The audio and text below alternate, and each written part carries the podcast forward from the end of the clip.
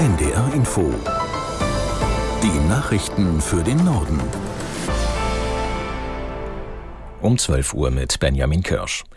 Russlands Präsident Putin hat den Westen davor gewarnt, Truppen aus NATO-Staaten in die Ukraine zu schicken. In seiner Rede an die Nation sagte Putin, die Folgen eines solchen Schrittes könnten tragisch sein. Der Präsident drohte, eine Eskalation und ein Einsatz von Atomwaffen könnten zur Auslöschung der Zivilisation führen.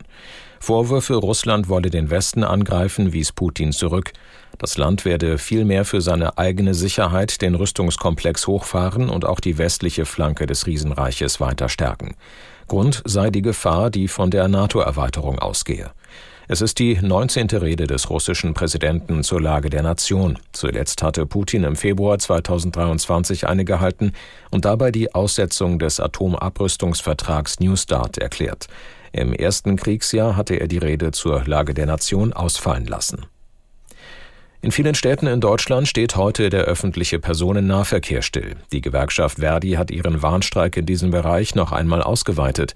In Niedersachsen sind etwa Braunschweig, Hannover und Osnabrück betroffen. In Schleswig-Holstein streiken schon seit Montag private Busunternehmen.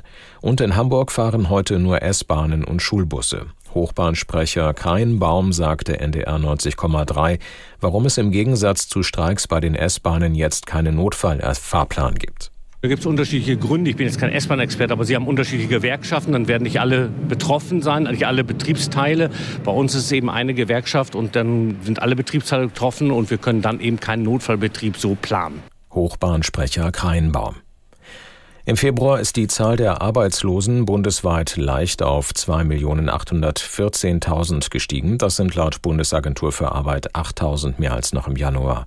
Die Arbeitslosenquote liegt weiterhin bei 6,1 Prozent. Aus Nürnberg Stanislaus Kosakowski. Die schwache Konjunktur dämpfe den insgesamt robusten Arbeitsmarkt, so die Chefin der Bundesagentur für Arbeit, Andrea Nahles. Das sei im Februar etwa an der leicht steigenden Arbeitslosenzahl und rückläufigen Stellenangeboten deutlich geworden.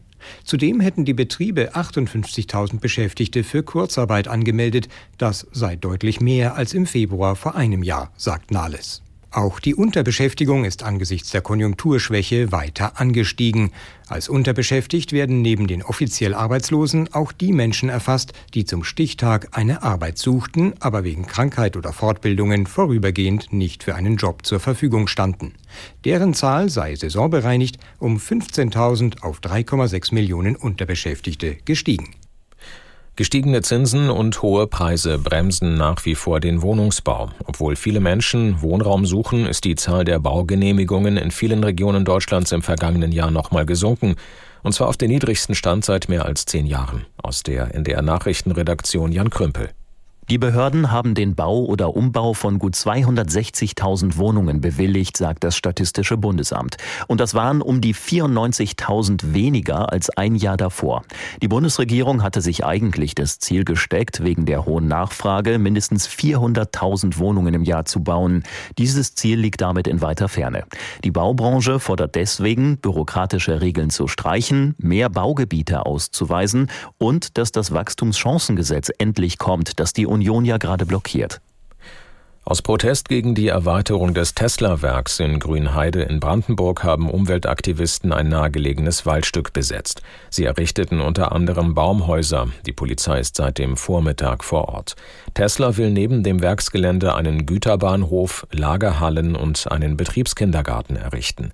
Dafür sollen mehr als 100 Hektar Wald in einem Landschaftsschutzgebiet gerodet werden.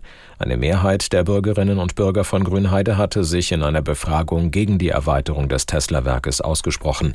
Das Votum ist allerdings für die Gemeinde nicht bindend. Das waren die Nachrichten.